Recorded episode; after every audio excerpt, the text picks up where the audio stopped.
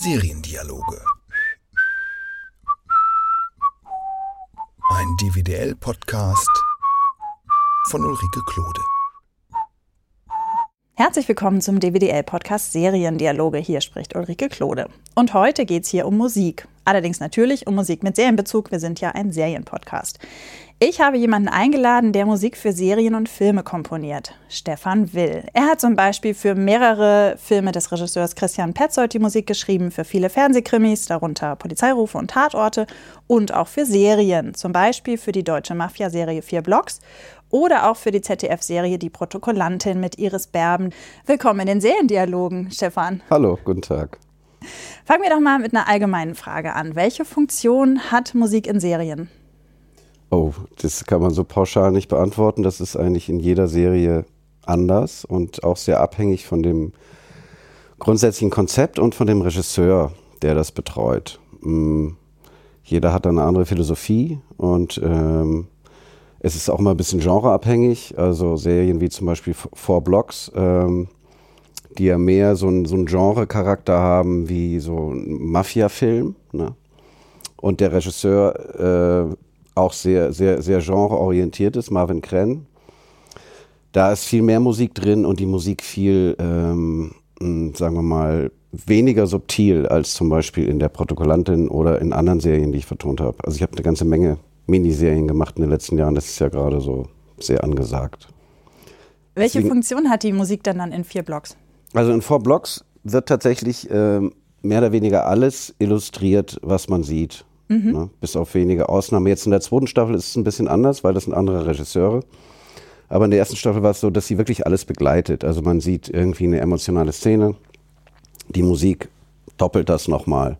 Man sieht irgendwie, weiß ich nicht, eine Schlägerei. Auch das doppelt die Musik. Das heißt, die verstärkt im Grunde die Gefühle, die beim äh, Publikum erzeugt werden. Genau, das, was mhm. man im Bild sieht, das wird nochmal unterstützt durch die Musik. Und mhm. ganz, ganz selten ähm, macht sie mal etwas, was nicht das Bild bedient. Ne? Aber das war, glaube ich, in der ersten Staffel kaum der Fall. Mhm. Und da lebt es natürlich auch sehr von der, von der, ähm, von den Hip-Hop-Stücken, äh, die dort drin sind, die nicht von uns sind oder nicht von mir, sondern die wurden, das sind die teilweise die Schauspieler, die da mitgespielt haben, von denen die sind, oder auch andere Hip-Hop-Künstler wurden dafür engagiert. Und das, finde ich, macht auch eine Menge aus, weil man so automatisch in diesem Lokalkolorit da drin ist mhm. und ähm, in dieser Jugendwelt. Ne? Okay, das heißt, äh, sie verstärkt Gefühle in dem Fall und zieht mich in eine bestimmte Welt rein. Ja, genau. Sie, okay. Man hat sofort eher so, das, ähm, äh, so, so einen Bezug zu, dieser, zu dem Lebensgefühl mhm. dieser Leute, mhm. der, der, der, Protagonisten. Ne? Mhm. Und das finde ich ist da besonders extrem. Vor allem, also wie auch in anderen Genrefilmen, die ich für Marvin Krenn gemacht habe, der hat ja auch so Horrorfilme gemacht. Mhm. Da ist es noch extremer. Da geht man wirklich mit der Musik auf alles drauf, was man sieht im Bild. Mhm. Ähm, ganz anderer Ansatz als zum Beispiel bei Christian Petzold, der ja in ganz Film ganz wenig Musik hat nur. Es gibt auch einige, da ist, weiß ich nicht, da habe ich irgendwie ein, eine Musik drin, die dann dreimal kommt oder mhm. so. Und da wird eigentlich nie gedoppelt, sondern das hat immer eher so ein, so ein sagen wir mal, ein, als Nachhall, wird als Nachhall gedacht. Das heißt, man hat eine emotionale Szene und die Musik kommt erst danach. Mhm. Und, ähm, greift sozusagen das, was man gesehen hat, auf und ja, kommentiert ist das falsche Wort. Also wie so, ein, wie so eine äh, Erinnerung mhm. ne, an das, was gerade passiert ist. Okay. Okay. Also wir haben verstärkt in die Welt reinziehen ähm, in, was in Erinnerung rufen. Und ähm, gibt es noch eine andere, also gibt es auch den Fall, wo Musik bewusst so eingesetzt wird, dass die Gefühle, die eine bestimmte Szene erzeugt, widersprochen, dass denen widersprochen wird?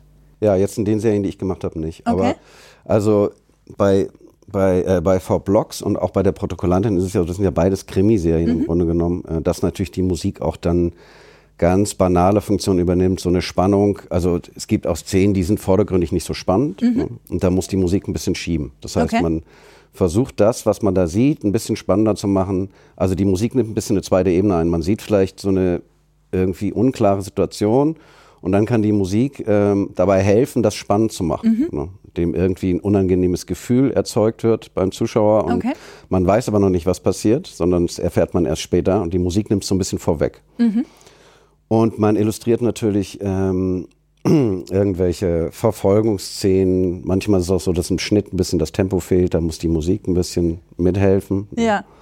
Äh, wobei das bei diesen beiden Serien nicht so ist, weil die, finde ich, auf, einer, auf einem sehr hohen Niveau nicht nur gefilmt wurden, sondern auch geschnitten. Und ähm, also das ist eher, also ich habe auch schon Filme gemacht, wo das wirklich nötig war, wo man dann sieht, okay, das ist irgendwie nicht besonders gut gespielt und der Schnitt ist nicht so doll, da muss die Musik jetzt mal richtig helfen, ne? damit es das Tempo kriegt, was man eigentlich haben möchte dort und so. Das heißt, die Musik kann tatsächlich aushelfen, wenn, wenn, Ja. wenn die Serie oder der Film nicht so gut ist. Also Oder wenn nicht da was Ganze, fehlt, sondern wenn da irgendwas fehlt Ja, genau. und man das erst zu spät bemerkt quasi, Ja. dann kann man sagen, okay, hier, wir brauchen noch eine Rettermusik. Ja, genau. Ja. Die dann nochmal ein bisschen schiebt oder das Ja. jetzt ganz romantisch macht, obwohl es gar nicht so toll romantisch Obwohl die ist. Chemie zwischen den Schauspielern nicht stimmte oder so. Genau. Okay. Ah, das war mir gar nicht klar. Das ist ja interessant. Und gleichzeitig ist es ja aber doch auch so, dass eine Musik alles versauen kann, oder? Also ich meine, so eine Serie, die Schauspieler können noch so gut sein, der Schnitt kann noch so gut sein, die Kamera kann noch so gut sein. Wenn da plötzlich eine Musik kommt, die mich als Zuschauerin total nervt, Mhm. dann bin ich doch raus. Ja, ja, das ist ja auch immer so ein bisschen, so ein bisschen Geschmackssache. Ne? Also ähm, das ist ja auch bei, bei den Leuten, die die Filme machen, so, dass sie äh, grundsätzlich, ähm, da gibt es ja immer viele, viele Entscheidungsträger, also nicht nur der Regisseur, sondern auch die Produzenten und die Redaktion und so, die reden alle mit. Und manchmal sind die Geschmäcker total unterschiedlich. Und ähm, ja, dann versucht man entweder einen Kompromiss zu finden oder einen Konsens. Und ähm, also ich muss mal sagen, dass in, bei den Sachen, die ich mache im Filmbereich, ähm, ich mich auf nichts einlasse, was ich nicht gut finde. Das heißt, wenn es da tatsächlich dann zu Situationen kommt, wo etwas gewünscht wird, wo ich sage, nee, das finde ich total bescheuert, dann mache ich das nicht. Und, äh, oder rede so lange oder mache so, so viele Versuche, um das zu erfüllen, aber noch innerhalb meines, meines Geschmacksspektrums, ähm, dass es für mich okay ist, wenn mein Name dann am Ende drunter steht. Ne?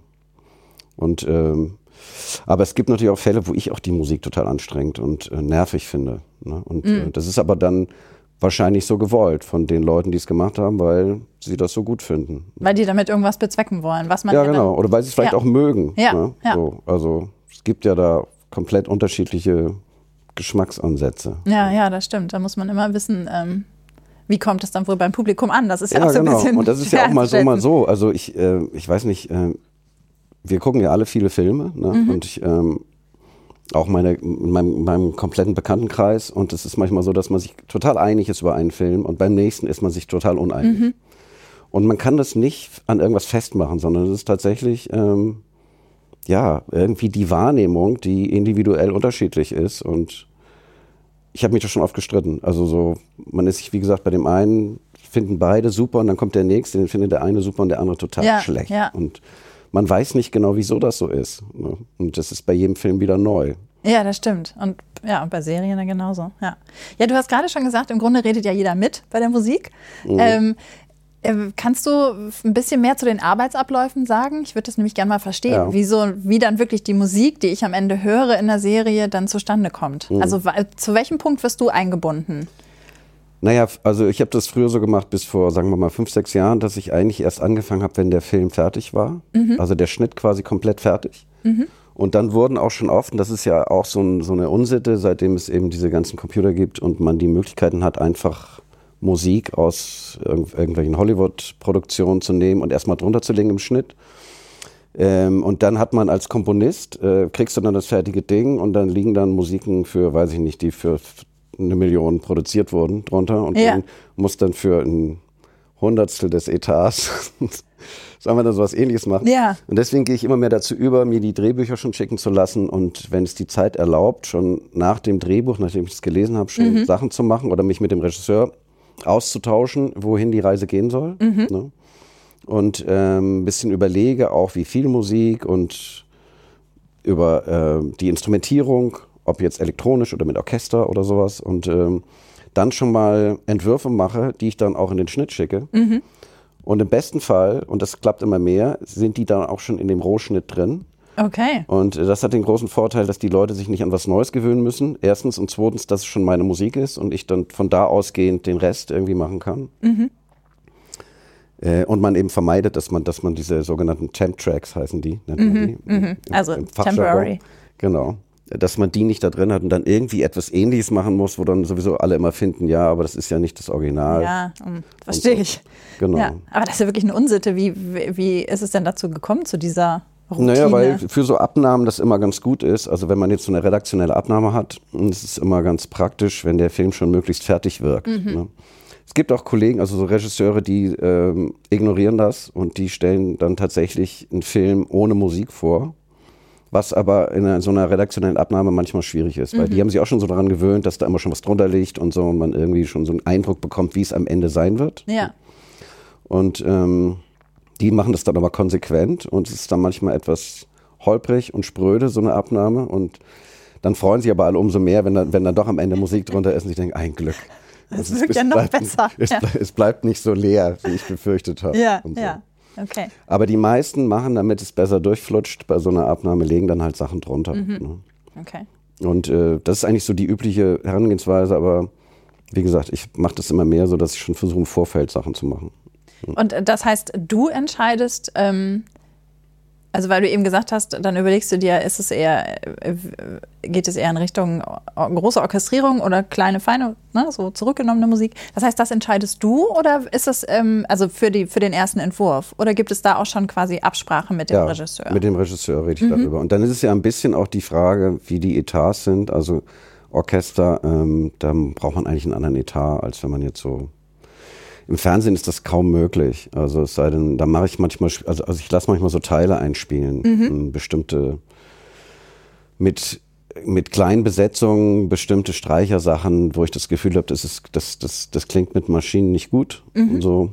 Aber das geht nie über vier bis sechs Leute hinaus. Also man könnte jetzt kein 60-Mann-Orchester für so eine Fernsehproduktion buchen. Es sei denn, man vereinbart das vorher, dann müssen die einen extra Etat dafür zur Verfügung mhm. stellen. Das passiert natürlich auch manchmal. Ja, Wenn sie okay. dann ganz bewusst sowas wollen, sage ich, gut, das geht aber nicht für dieses Honorar, dann müsst ihr nochmal irgendwie Topf aufmachen. Ja. Und im Fall von äh, vier Blocks war es so, da du schon mit Marvin Krähen gearbeitet hattest, wusstest du, ähm, was ihm ungefähr vorschwebt? Ähm, oder? Ja. Also so halbwegs. Da war ja, das, Marvins Plan war eigentlich erst ein anderer. Der ähm, wollte eigentlich dafür diese Hip-Hop-Musiker ähm, gewinnen, dass die auch den Score machen. Mhm. Und das ist aber gescheitert. Also ich glaube, einerseits aus finanziellen Gründen, weil die so viel Geld gefordert haben, was der Sender nicht zahlen wollte. Ist ja auch, ist ja auch TNT, also jetzt kein, kein Riesenkonzern.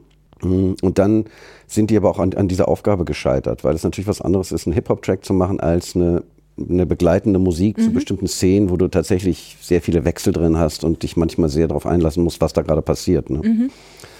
Und dann kam er so, als sie schon auch fast abgedreht hatten, rief er mich dann an und sagte, kannst du helfen, ich brauche dich. So. Ach so, das heißt, da bist du dann relativ spät ins Boot Genau, gekommen. da sind wir relativ okay. spät und da, da war das dann noch so, dass schon viele Sachen, ähm, also bei der ersten Folge hatte er eben auch so, so Temp-Tracks drunter und an denen haben wir uns dann orientiert. Und aber das ist dann immer so, wenn man die ersten zwei Folgen gemacht hat und da hat man ja dann ein bestimmtes Kontingent an Musiken drin, dass die nächsten Folgen, das wird immer leichter. Die sind dann Mhm. halt schon im Schnitt drin, die Musiken, und die legen die auch schon drunter und dann muss man hier und da nochmal was Neues machen. Aber es gibt schon so einen Grundstock an Mhm. Themen, die immer wieder verwendet werden. Das heißt, ähm, wir sind jetzt dabei, dass du du hast das Drehbuch gelesen, du weißt, du hast mit dem Regisseur gesprochen, du weißt, in welche Richtung das ungefähr gehen soll. Wie gehst du dann weiter vor? Dann fange ich an.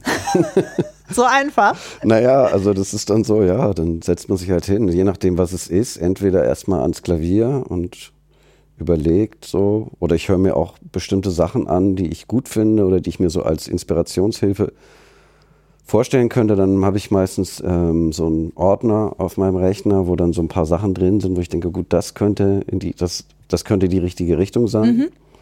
Und davon ausgehend fange ich dann einfach an, Sachen zu machen, so frei von der Leber.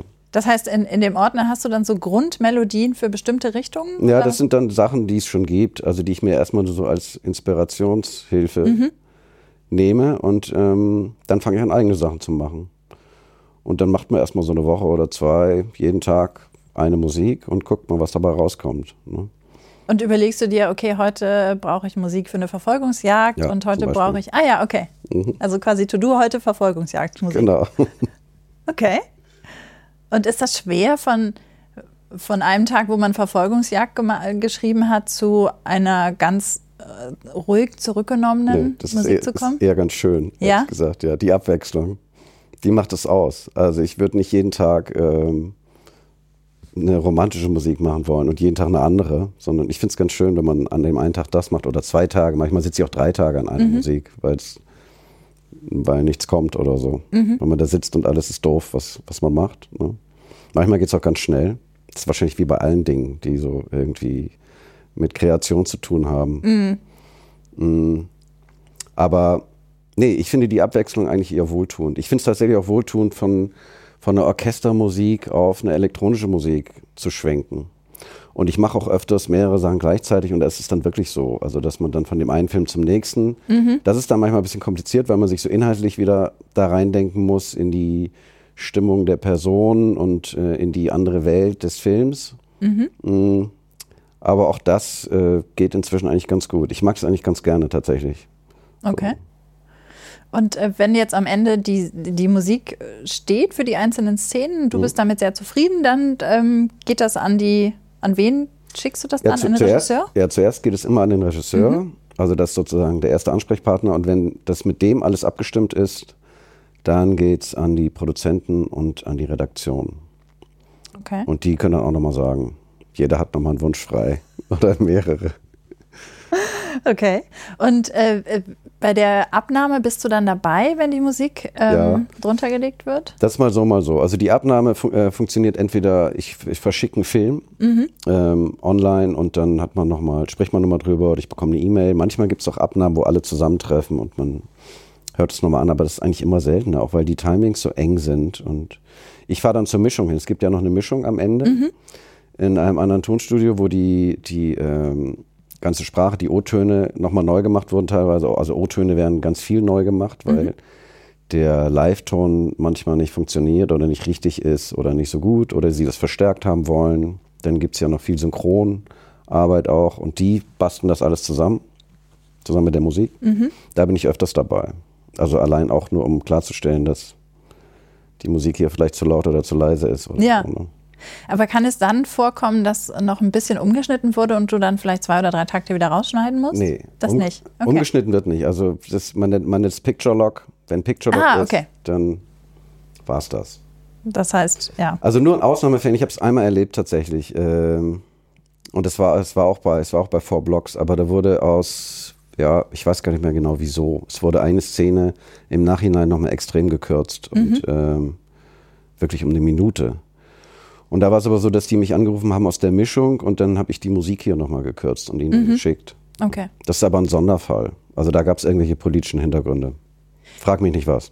Das heißt, im Grunde, also ich muss das gerade mal im Kopf sortieren. Mhm. Also du machst ähm, Vorschläge, du überlegst ja schon mal, wie das sich anhören könnte, wenn du das Mhm. Drehbuch gelesen hast, mit dem Regisseur gesprochen hast. Dann, wenn das Ganze fertig ist und äh, Picture Lock ist quasi, dann äh, schreibst du die eigentliche Musik. Genau, dann wird Okay. es alles auf die, auf die jeweiligen Abgepasst dann. Sequenzen nochmal angepasst. Mhm. Und genau, die, im besten Fall gibt es die Themen eben schon vorher. Mhm. Die werden dann im Schnitt schon mal drunter gelegt, die sind dann zu lang, zu kurz, wie auch immer. Ja. Und ähm, das wird dann alles nochmal adaptiert, wenn, wenn, der, wenn der Film fe- fertig geschnitten ist. Und ja, Und wie viel Zeit hast du dafür in der Regel? Für, nehmen wir jetzt auch wieder vier Blocks. Sehr, sehr unterschiedlich. Ähm, also da hatten wir bei der ersten Staffel, weil das eine Menge Entwicklungsarbeit war am Anfang, also und weil wir auch so spät angefangen haben, das habe ich ja nicht alleine gemacht, da war ich ja noch, war ja noch Marco Dreckhötter dabei, da haben wir ähm, von November 2016, ja ich glaube es war 2016, bis Mai 2017, also ein gutes halbes Jahr Das ist aber dann auch letztlich für sechs Folgen, a 45 Minuten, ist ein Monat, das ist gar nicht mal so viel. ne? Also normalerweise für 90 Minuten veranschlage ich so sechs bis acht Wochen. Das ist dann auch schon stramm. ne? Okay. Eigentlich sind drei Monate super. So, je mehr Zeit, desto besser, weil man Sachen, also ich mache ganz oft Sachen und dann liegen die mal eine Woche und dann hört man sich an und denkt, ah, was ist denn das für ein Müll und so und dann die Chance hat man dann eben nicht. Ja. ne? So, sondern es muss dann fertig werden und ja, dann kann man nicht, kann man nicht irgendwie das nochmal so sacken lassen. Ja, das verstehe ich. Ja, das stimmt. Ähm, du hast ja vorhin auch gesagt, bei vier Blocks war ursprünglich die Idee, dass halt äh, die Hip-Hopper den Score machen. Und äh, der Titelsong zum Beispiel ist ja auch von einem Hip-Hopper und es kommen ja auch einzelne Lieder vor. Ähm, wie ist das da? In dem Fall warst du jetzt da außen vor, weil die das schon vorher gemacht haben. Aber wenn das jetzt eine geordnetere Situation gewesen wäre, hättest du dich dann mit denjenigen abgesprochen, bei denen klar ist, dass sie halt irgendwie den Titelsong machen sollen? Oder läuft das komplett unabhängig von dem, was Das, du machst? das läuft mei meistens unabhängig. Und ähm, ich werde auch manchmal gefragt, ob ich sowas mache. Und grundsätzlich kann ich natürlich auch Songs produzieren, aber mh, wir haben auch einen Hip-Hop-Song drin, allerdings ohne Text. Ähm, aber ich mache sowas nicht, also weil das ist nicht mein Spezialgebiet. Und genauso wie die Hip-Hop-Leute mh, keinen Score machen können für einen Film oder denen das schwerfällt, würde es mir schwerfallen, so einen Hip-Hop-Track zu machen. Manchmal gibt es da Absprachen, ähm, aber in diesem Fall war es nicht so. Okay. Also Ich habe die tatsächlich auch nie getroffen. Ja, okay. Nicht einmal. Aber die Absprachen helfen ja eigentlich, damit, ähm, äh, damit so eine gewisse äh, Ähnlichkeit jetzt nicht unbedingt, aber damit die, damit sich das ja alles ein bisschen ergänzt, oder? Mhm. Ja, sicher. Also so die Soundwelt, an der haben wir uns schon orientiert. Ne? So ein bisschen die Hip-Hop-Soundwelt. Aber da gibt's ja auch Orchestereinsätze. Ja. Und da gibt's die Vivaldi-Stücke, die wir nachproduziert haben, die auch, finde ich, einen großen Effekt haben, die aber komplett aus, aus, der, aus der Art schlagen. Und ich mag das ja, also zumindest in solchen Fällen im F Film sehr gerne, wenn man ein bisschen Stile mischt. Ne? Also in Komödien ist das üblich übrigens, dass man alles Mögliche mischt. Ja. Und das wird da auch total akzeptiert. Also das ist eher in so monochromen Filmen wie Christian Petzolds arbeiten. Da ist es, da versucht man sich immer so in einer Stilistik zu bewegen, ne, um mh, ja, damit es nicht so große Ausreißer gibt, weil das sind, ist ja auch alles sehr, sehr ruhig erzählt und äh, funktioniert eher durch die, durch, durch die Schauspieler und durch die Atmosphären. Und da darf die Musik, finde ich, auch nicht so rausknallen. Und das ist auch gar nicht sein Wunsch, sondern es muss eher so mm, zueinander passen. Aber in, in so einer Serie wie, wie, wie Four Blocks, da geht das, finde ich. Da kann man komplett, äh, eigentlich alles kann man da machen. Kann alles knallig sein. Ja. Ja, aber das kann, Okay. können wirklich extreme Gegensätze sein, wie diese Vivaldi-Sachen, die ja wirklich komplett ähm, gar nichts auch mit den Leuten zu tun haben, die da, die da agieren und auch nichts mit der Geschichte, ne? die, aber, die aber einen enormen Effekt haben. Weiß nicht, ob du es gesehen hast? hast Ja, klar habe ich es gesehen. Ich überlege jetzt gerade, wo Vivaldi war. Am, am Ende der ersten Folge, wenn äh, Toni verhaftet wird. Ja. ist so ein Sonntagmorgen und er liegt auf seinem Bett und dann fängt Vivaldi an und dann geht er zum Frühstückstisch äh, seiner Frau und seiner Tochter und dann geht er auf den Balkon, ra Ja, raucht eine das ist Zigarette eine und Szene, dann ja. sieht er die, die Polizisten unten ankommen und dann äh, ahnt er schon und dann geht's ihm los mit dem Vivaldi und das finde ich hat einen enormen Effekt. Also mehr Effekt, als wenn man das mit so einem typischen Score vertont hätte.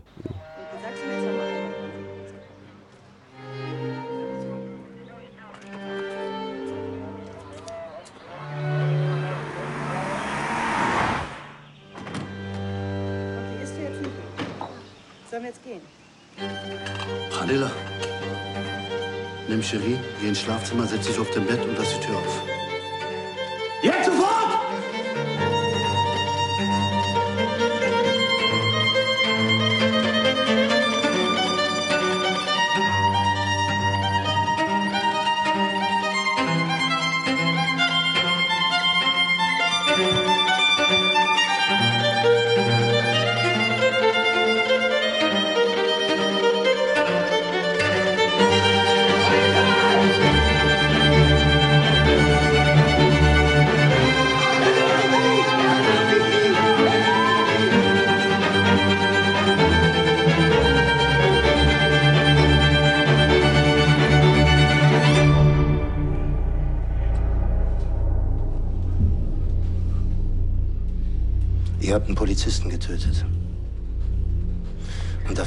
Deine Brut ausradieren.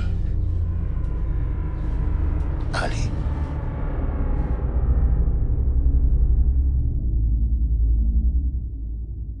Ja, ich fand, dieses, ich fand die Szene wirklich der Hammer. Mhm. Und ich überlege jetzt gerade, ob das tatsächlich an Vivaldi lag.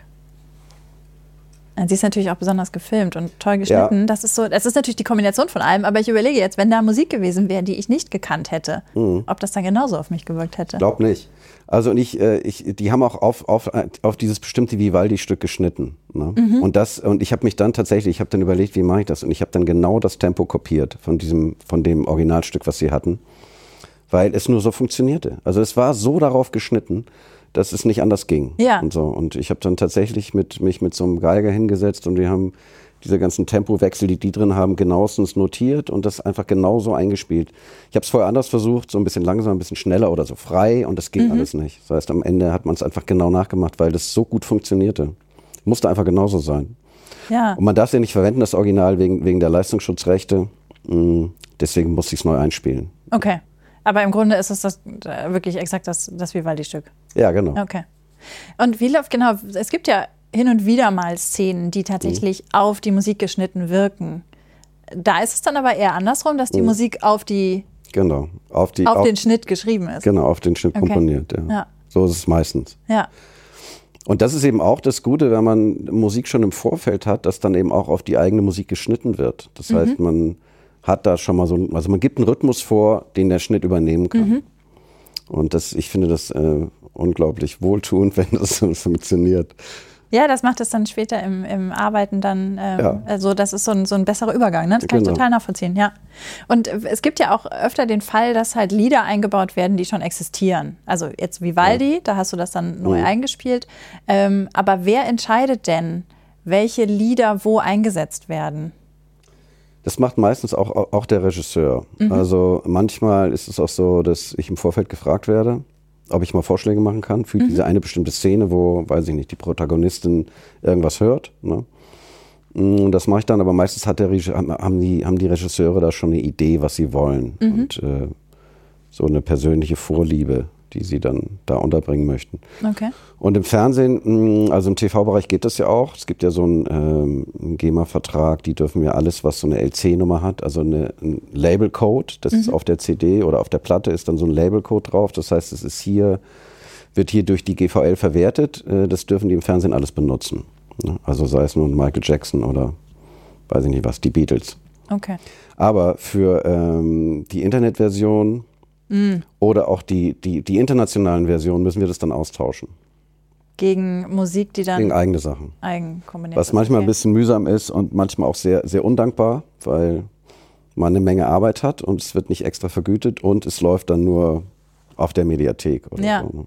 Ja, wobei es ja mittlerweile so ist, dass bei Serien in der Mediathek die Abreu Abrufe höher Genau. sind als im Fernsehen. Genau.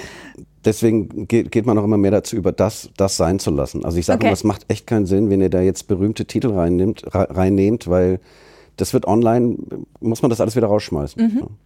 Und bei Four Blocks, deswegen haben sie auch die Rechte gekauft an diesen Hip-Hop-Songs und deswegen haben wir auch Vivaldi neu eingespielt, damit es rechtefrei weltweit Mhm. überall abrufbar ist. Ja.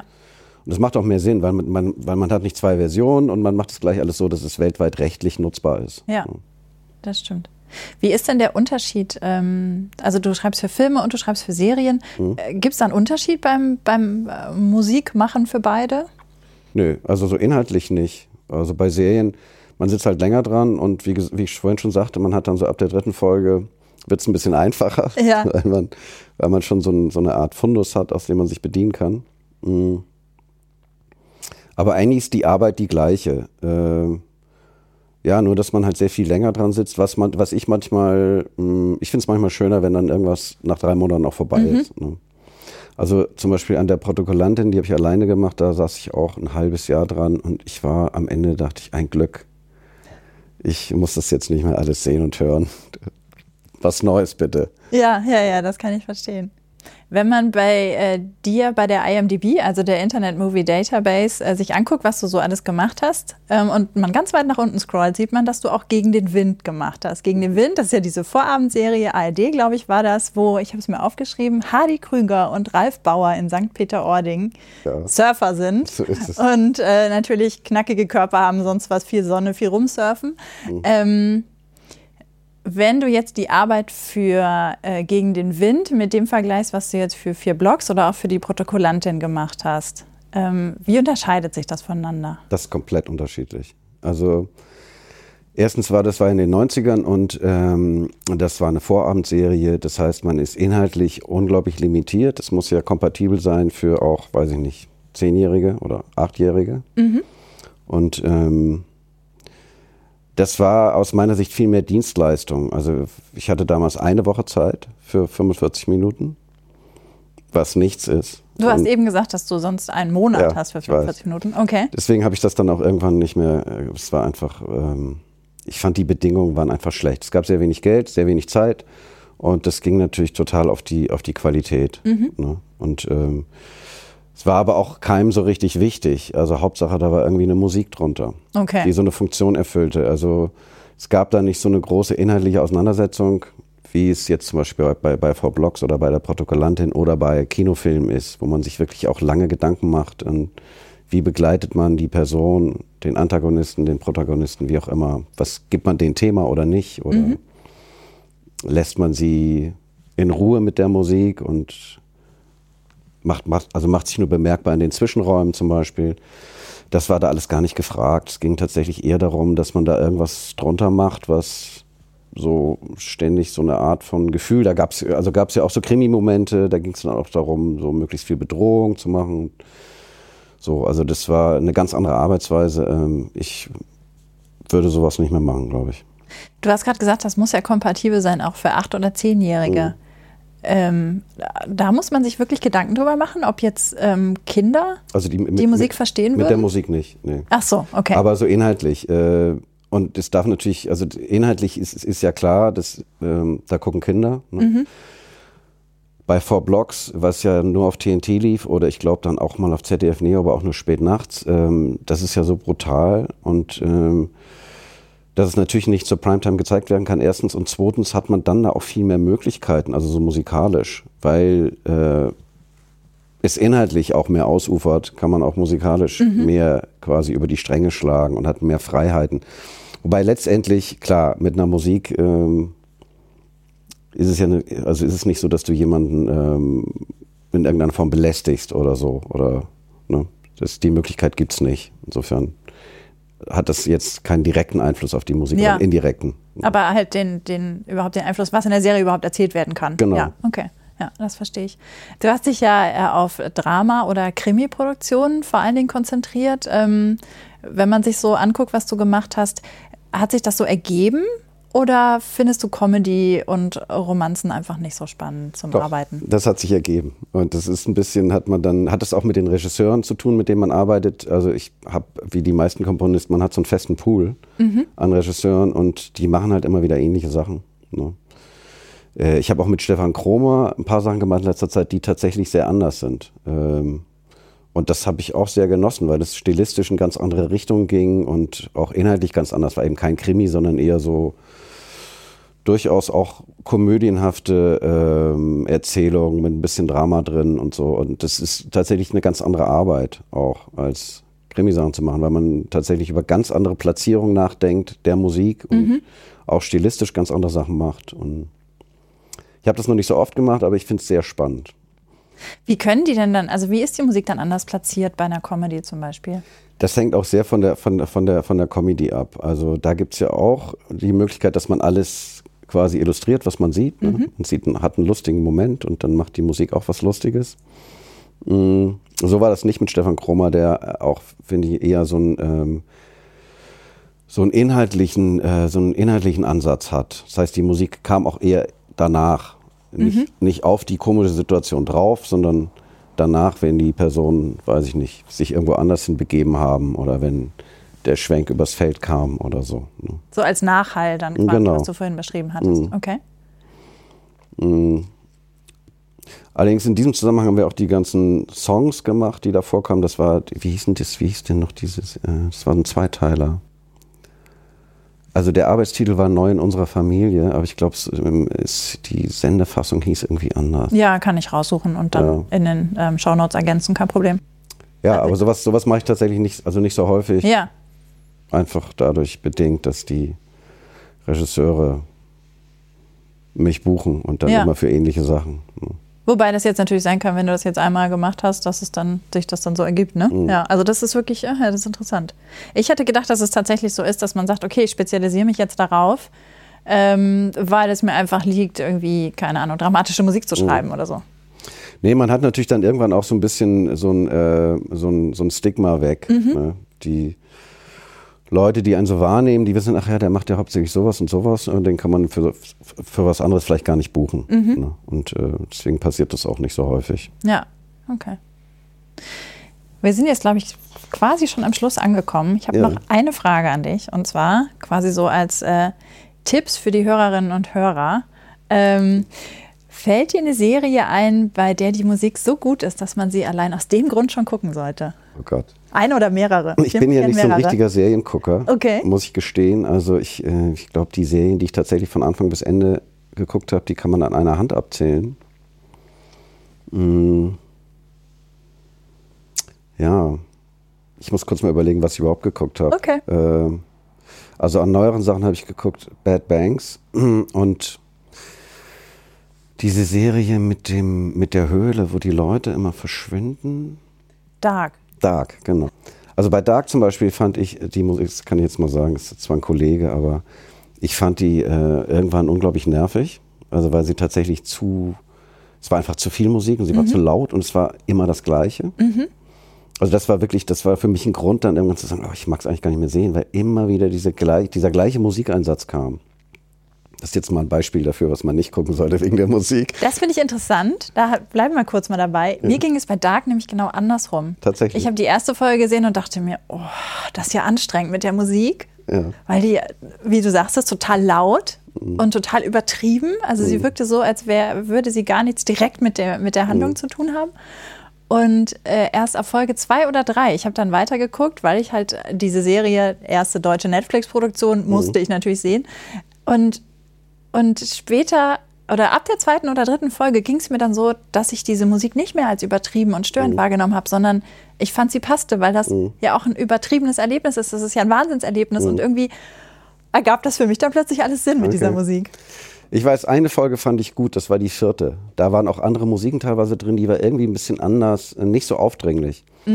Die mochte ich wieder, aber die fünfte und sechste, da ist, ist er für mich wieder zurückgefallen in, das, in, die, in die schlechten Angewohnheiten der ersten beiden Folgen. Ja, ich habe es dann als Stilmittel äh, abge. Ja, ja, okay, genau. Das, das geht ja ne? auch so. Ja. Also so kann man kann das, ich mochte die Serie tatsächlich auch ganz gerne. Mhm. Aber das ist jetzt kein Beispiel. Also wo, wo ich die Musik wirklich sehr mochte, die ist aber schon sehr alt, die Serie, da war das, das war, ähm, das war Lost. Okay. Die fand ich wirklich außergewöhnlich gut. Und ähm, Mike, Michael Giacchino, ich glaube, es war eine seiner ersten Arbeiten sowieso. So, äh, ähm, der hat danach dann auch äh, Star Wars gemacht. Hat er die. Musik gemacht Der hat die? Musik gemacht, genau. Die fand ich ganz toll. Das finde ich jetzt interessant, weil äh, Lost wird ja immer als wichtige Serie genannt. Mhm. Ähm, aber mir hat noch nie jemand gesagt, bei Lost ist die Musik so beeindruckend, deswegen sollte man die Serie gucken. Ja, das ist vielleicht dann auch so ein bisschen äh, Musiker, ähm, musikeraffin geschrieben oder so, was er da gemacht hat. Ich fand es auf jeden Fall sehr, sehr gut. Und ich habe äh, hab auch alle, alle, ich habe mir die Soundtracks von allen Folgen geholt. und Was fandst du denn daran so gut? Auch eine Zeit lang gehört. Ja, ich fand, es war, es war super, es war super komponiert, erstens. Und zweitens war es so eine schöne kleine Orchesterbesetzung. Okay. Und da irgendwie alles ausgereizt, was man da ausreizen kann. Also wie die spielen, sämtliche Techniken wurden verwendet und so. Ich fand das sehr beeindruckend.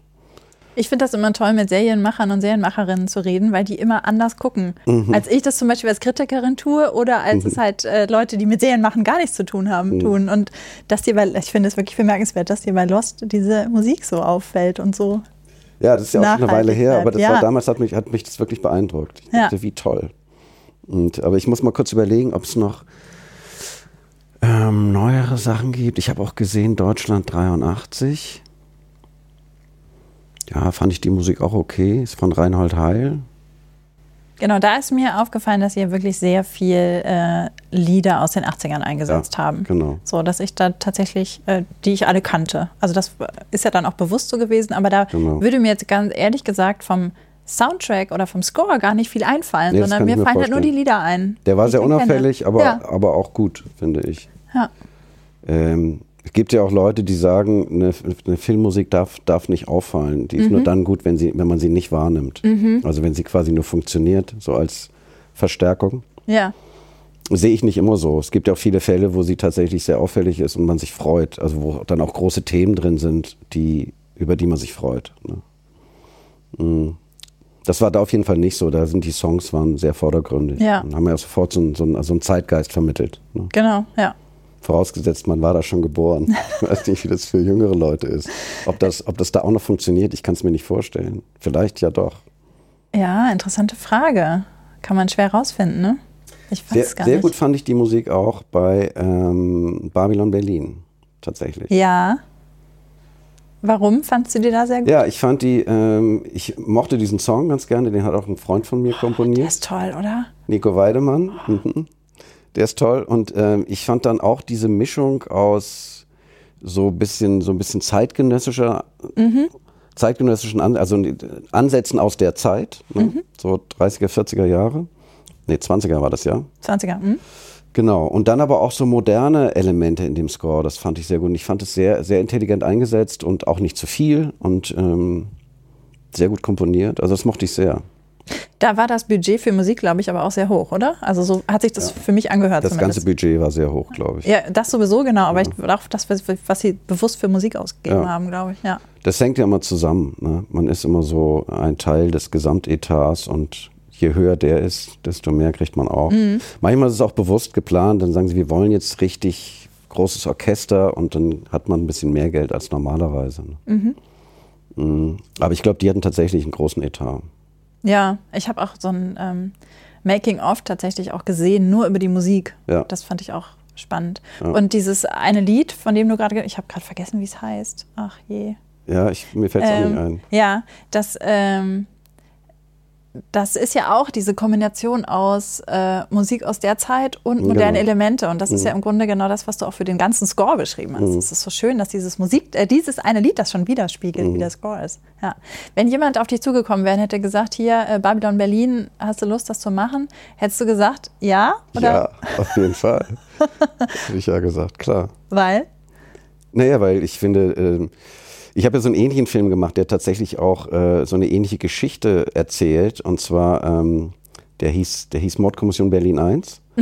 Das war so ein Sat-1-Film und ähm, der erzählt auch diese Geschichte von diesem Kommissar, der ähm, drogenabhängig ist und also so ein, ne, so ein ähnliches Sujet. Und ich glaube, das Vorbild ist auch der, die, die, die gleiche Originalfigur, die es ja damals wirklich gab. Und äh, da haben wir auch, das im Grunde genommen war das, war, war das ähnlich angelegt. Es gab auch so 20er Jahre Sachen und Sachen, die sehr modern waren. Und ähm, ja, ich finde sowas immer spannend. Also vor allem, glaube ich, hat man da eben relativ viel Freiheit. Im Gegensatz zum Beispiel zu Gegen den Wind. Ne? Das ist, äh, exakt das Gegenteil davon. Ja. Man, es, gibt eine, es gibt eine inhaltliche Auseinandersetzung. Ähm, man kann am Anfang erstmal aus dem Vollen schöpfen, was manchmal sehr schwer ist, weil es ja so viele Möglichkeiten gibt, alles Mögliche umzusetzen und äh, sucht dann halt lange nach den richtigen Zutaten. Ne? Und ich finde, dass diese Arbeitsweise oder die, die, diese Herangehensweise mag ich sehr.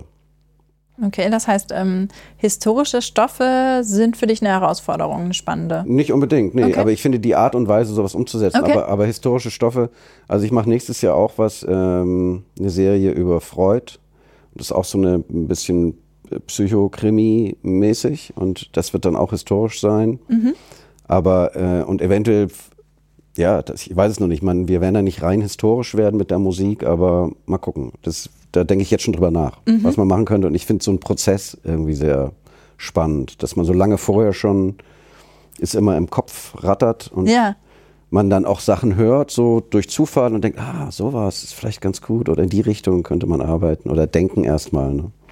Ach so, das heißt, du bist äh, jetzt quasi schon gebucht für dann, wobei die Drehbücher gibt es dafür ja, glaube ich, schon, ne? Oder ist das nicht Ja, die, ist das die, die- Marvin Krenfreud-Sache? Ja, genau. Ja, okay. genau. Die drehen, ja, aber jetzt haben den Dreh verschoben, die drehen erst ab Januar. Okay. Dann bis Mitte Mai und äh, ja, und dann geht's halt so richtig los. Aber ich werde da im Vorfeld schon, also wie gesagt, jetzt macht man sich schon Gedanken darüber. Das heißt, in deinem Kopf finden sich jetzt gerade ganz unterschiedliche Projekte und immer Mhm. wenn dich irgendwas, äh, wenn dir irgendwas auffällt, dann kommt dieses Projekt, hüpft das quasi hervor und sagt, hallo, das passt zu mir. Ja, Und dann schreibst du das irgendwo auf. so ähnlich, genau. Ja. Oder dann gibt's wie gesagt, so einen Folder und ich pack dann alles rein, so, Ja. so Ideensammlung. Ne? Ja, das ist ja echt, es ist ja echt viel Vorlauf, war mir gar nicht so klar. Ja, aber das, wie gesagt, damit habe ich auch erst angefangen seit ein paar Jahren, weil Ja. ich das für total sinnvoll halte. Und äh, man dann eben im Vorfeld schon so, einen- so einen Stil prägt und dann nicht eben am Ende dasteht mit einem Haufen von Fremdmusiken, Mhm. die man kopieren muss, weil alle sie schon lieben. Ne? Ja, Sondern man hat schon vorher seinen Stempel da mal drauf. Genau, Und im besten es- Fall auch ein bisschen Musiken schon drin. Ne? genau, weil man sich auch eben schon lange vorher Gedanken darüber gemacht Genau. hat. Ja, cool. Ja, super. Ich habe heute wieder so viel gelernt bei dem Gespräch. Ja, schön. Herzlichen Dank, Stefan Will. Ähm, ich werde natürlich die ganzen Sachen, die wir hier jetzt so angesprochen haben und Ja. auch Musiken, damit man ein bisschen was reinhören kann, noch in die Shownotes stellen. Aber Ja. ähm, ja, das waren äh, die Seriendialoge zum Thema Serienmusik. Herzlichen Dank. Bitte, bitte. Und äh, liebe Hörerinnen und Hörer, nächste Woche geht es dann weiter mit äh, jemandem, der lustig schreibt und der mir erklärt, wie man lustig schreibt. Bis dahin, frohes Gucken. Seriendialoge. Ein DVDL-Podcast von Ulrike Klode.